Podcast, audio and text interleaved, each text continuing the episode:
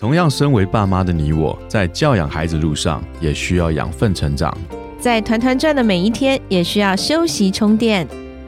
嗨，我是超爸 Eric，我是超妈 Kelly，欢迎来到平凡爸妈很 super，让我们成为你的超级学伴，共同用爱与孩子一起发光。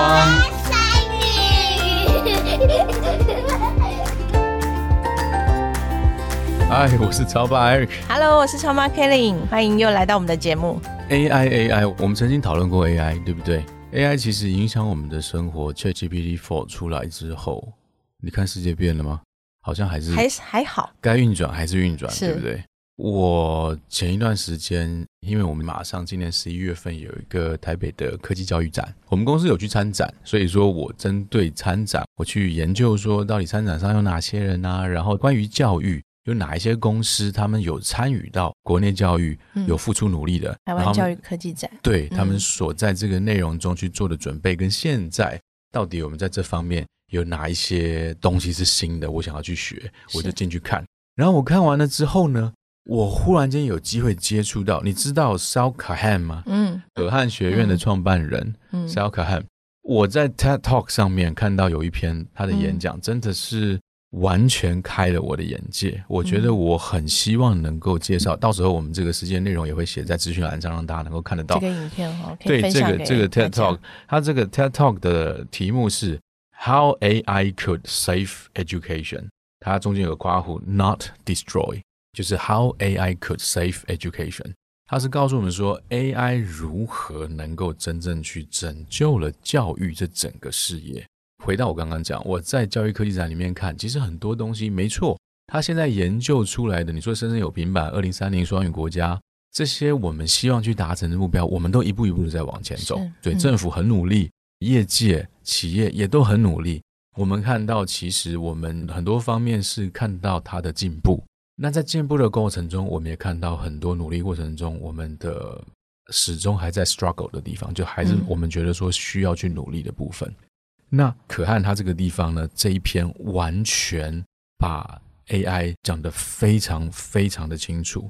从一开始，他告诉我们说，学生，你说 ChatGPT Four 刚出来的时候，其实很多教育界的人，老师也好，家长也好，大家都担心说，哇，学生接下来都不用学习了，对不对？对，不用写作了不。用写作业了，嗯所有的 essay，所有的这些论文，我只要打一个指令进去 ChatGPT Four 就帮我写出来了。是，而且他每一个人可以写的不一样，对不对？他写出来不是一模一样的东西。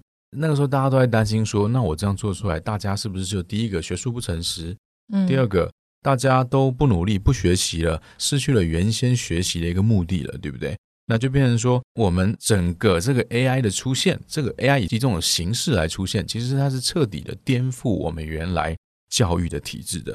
但可汗他的一个观点是完全不一样。他说，其实现在这个阶段是一个最佳的时机，我们运用 AI 最佳去帮助教育做出前所未有变革的时间点。嗯因为它的出现，它举提出来一些很，我觉得原先我都曾经想过，甚至于说我们现在所做这个事业，我们在做 English，它的创办人其实他一直有个理念，他要把最好的教育给到大家，所有人对他要嗯普及一个最好的教育。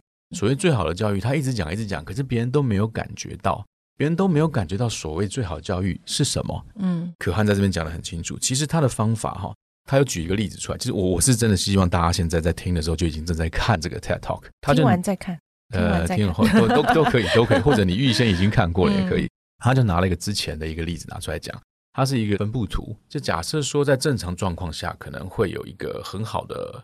一个学习状况好了，一个嗯班上他总会有时候最好的学生是很少数量的嘛，对不对？那绝大部分人在中间这个部分，少部分是一些学不好的人，这是个正常状况。这是在大家都受到同一个老师、同一个授课的方式所得出来的结果。嗯但是如果能够给予一对一的授课、一对一的辅导，这一个比例会远远的往上提升。也就是说，一般的学生呢，经过这样一对一的辅导，是可以变成卓越的学生的。是而在于标准底下的学生，如果得到一对一的辅导，他是可以变成一个高于一般水准线的学生的。嗯所以证明一件事情，就是一对一的辅导是非常非常重要的，它对于学生的学习成果来说是非常重要的。这在现有的教育来说是一个没有办法做到的，对不对？我们读书的时候，一个班五十几个人，我那个时候小时候读秀朗，一个班可以到六十二个人，最多的时候。那现在一个班二十八个人最多了吧？三十个人，有的二十五个，有的二十二个，对，其实都比较少，对不对？即使在这个状况下，学生可能都没有办法能够有很好的学习。而现在他提倡的是个一对一的辅导，就是说，当今天如果每一个学生都可以得到一对一的辅导的时候，他的成绩可以大大的提升。而 AI 是可以做到这件事情。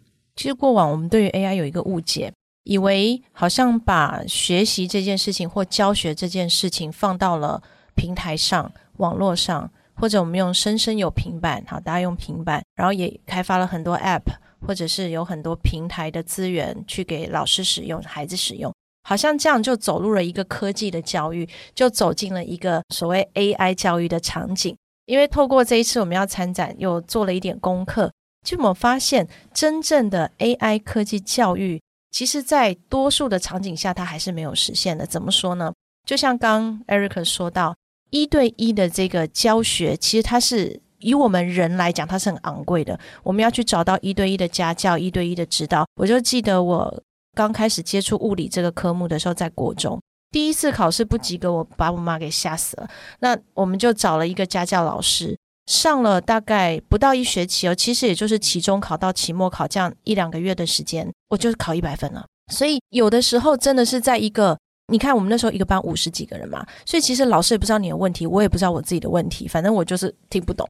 但老师一对一的指导，他知道你的问题，他针对这个问题给你，你有点像那个打开一个开关，有没有？当那个开关被开启的时候，这个东西你接下来学习你就会了。可那个开关往往很多孩子没有机会被开启，没错，然后就进入。所以我们讲的这个，从可汗学院，包括我们过去这三四年来孩子学习的这样的一个 AI 学英语的一个系统，我们就发现，其实所谓 AI 教育，它真正的定义是重构教育这件事情。他不是把课堂里面做的事情搬到了线上，他是把教跟学跟整个学习的逻辑理念推翻，就好像以前我们从农业时代进入到工业时代，它是一个推翻。教育也是从以前的私塾，然后到现在我们的九年一贯的教育，一直到现在一零八课纲不断的在改革。但 AI 时代的来临，它不是一个很长远的事情，它可能今天这样，明天又是另外一个样子。所以今天跟明年的此时此刻，可能我们在讨论又是另外一件事情。所以它的速度之快，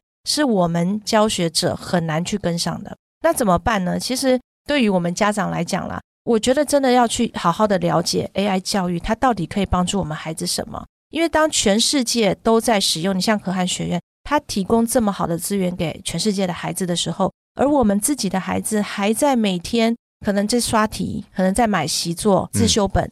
当我们还在做这些事情的时候，我们作为父母真的有必要去了解一下所谓 AI 科技教育，它到底可以帮助我们孩子到什么程度？它绝对不是一个把教室里的东西搬到网络里面而已。没错，它已经是整个推翻了教与学的模式。我们以前花两个小时每天哦学英文，学到最后毕业了，我还是讲不出来，听不懂，但我考试完全没有问题。那我们现在的孩子还是这样吗？我还是看到很多孩子，他花两个小时五个单字背起来，明天就忘了。每个人都这样，不是吗？对，你没有用啊。就是我们的我们的教育如果没有拥抱，就是说现在时代的变化，而是去只是在讨论或担心，好像只是把原有传统的东西搬到平板上，我就叫做科技教育了。那我觉得这有点可惜。对，其实我们觉得说这个一对一的辅导 AI 可以帮助到学生的提升，对不对？对，它不是单方面帮学生而已。它还可以帮到老师，有的时候我相信老师一定会有一些担忧啊。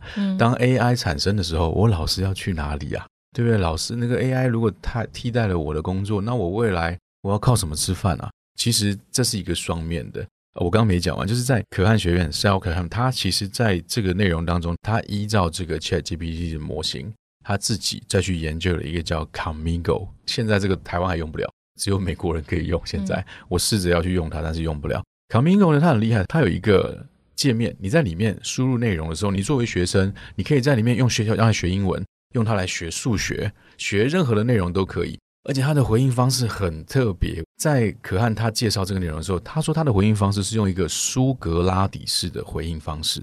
我当时觉得什么叫做苏格拉底式的回应方式啊？苏格拉底什么东西啊？其实它不是用一个关闭式的回应，关闭式的应答。就当他题目问给你的时候，它是一个开放式的问法，甚至于是是有一点点哲学性的苏格拉底式的那种方式，还是需要你思考的。没有错，嗯，没有错。它不是像 ChatGPT 说很简单，就是你给他一个问题，他就给你一个答案，对不对？他给你一堆答案，一堆答案里面可能还有错的。对。